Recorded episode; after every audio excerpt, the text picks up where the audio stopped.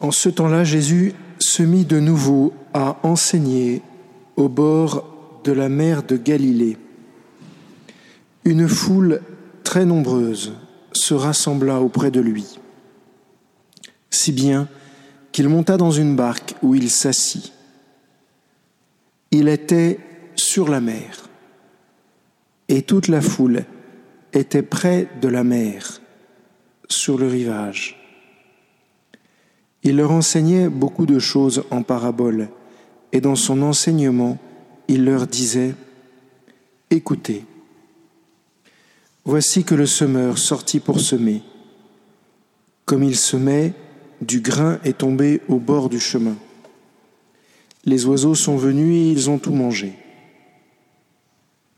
Du grain est tombé aussi sur du sol pierreux, où il n'avait pas beaucoup de terre. Il a levé aussitôt parce que la terre était peu profonde. Et lorsque le soleil s'est levé, ce grain a brûlé, et faute de racines, il a séché. Du grain est tombé aussi dans les ronces. Les ronces ont poussé, l'ont étouffé, et il n'a pas donné de fruits, mais d'autres grains sont tombés dans la bonne terre. Ils ont donné du fruit en poussant et en se développant, et ils ont produit trente, soixante, cent pour un. Jésus disait, Celui qui a des oreilles pour entendre, qu'il entende. Quand il resta seul, ceux qui étaient autour de lui avec les douze l'interrogeaient sur les paraboles. Il leur disait, C'est à vous qu'est donné le mystère du royaume de Dieu, mais à ceux qui sont dehors, tout se présente sous forme de paraboles. Et ainsi, comme dit le prophète, ils auront beau regarder de tous leurs yeux et ils ne verront pas. Ils auront beau écouter de toutes leurs oreilles et ils ne comprendront pas. Sinon, ils se convertiraient et ils recevraient le pardon. Il leur dit encore, Vous ne saisissez pas cette parabole? Alors comment comprendrez-vous toutes les paraboles? Le semeur sème la parole. Il y a ceux qui sont au bord du chemin où la parole est semée. Quand ils l'entendent, Satan vient aussitôt et enlève la parole semée en eux. Et de même, il y a ceux qui ont reçu la semence dans les endroits pierreux.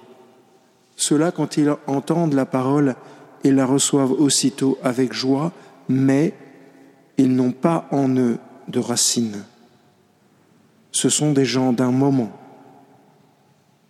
Que vienne la détresse ou la persécution à cause de la parole, ils trébuchent aussitôt. Il y en a d'autres qui ont reçu la semence dans les ronces. Ceux-ci entendent la parole, mais les soucis du monde, la séduction des richesses et toutes les autres convoitises les envahissent et étouffe la parole, qui ne donne pas de fruits.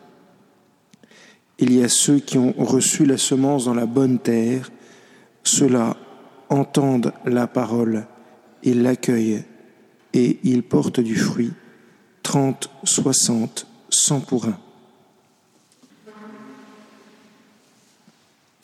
Vous avez entendu cette injonction du Seigneur, celui qui a des oreilles pour entendre, qu'il entende.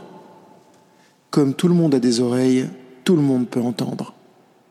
La première chose positive, c'est que le Seigneur s'adresse à chacun d'entre nous, parfois de façon voilée, c'est vrai, mais c'est pour qu'on se lève et qu'on essaye de dévoiler, qu'on se rende compte que c'est difficile de dévoiler et qu'il faut l'Esprit Saint pour cela.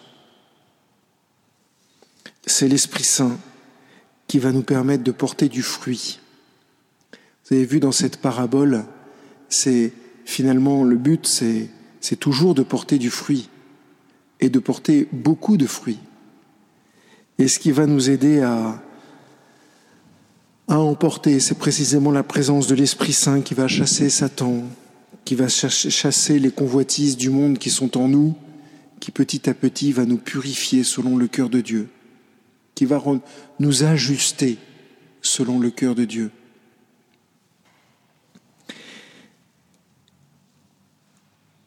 Ce que je viens de faire, c'est un début d'homélie. Je viens de le faire tout de suite après Jésus-Christ de Nazareth, qui lui-même a commenté ce texte. Alors, ce que je vous invite à faire, c'est à partir d'ici avec l'idée que lire l'Écriture permet vraiment de porter un fruit incroyable, inouï. Et ensuite, penchez-vous sur le sermon du Christ lui-même et lisez et relisez et relisez indéfiniment. Priez l'Esprit Saint que l'Esprit Saint vous éclaire et l'Esprit Saint dévoilera ce qui est dévoilable pour vous et pour chacun d'entre nous. Mais, chers frères et sœurs, c'est vraiment en recevant cette parole que nous porterons du fruit, pas autrement, pas autrement. Il faut s'accrocher à la parole, vraiment. Et dernière petite image, je ne sais pas si vous avez remarqué, mais le semeur est quelqu'un d'assez maladroit, enfin en apparence, parce qu'il sème partout.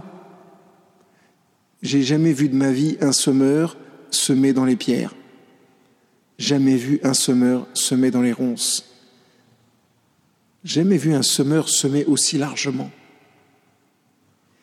C'est peut-être que le Seigneur veut nous remplir notre cœur d'espérance parce qu'il s'aime vraiment largement et vraiment partout. Ce qui nous fait comprendre peut-être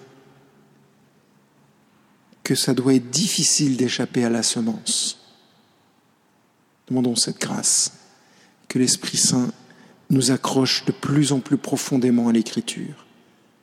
Amen.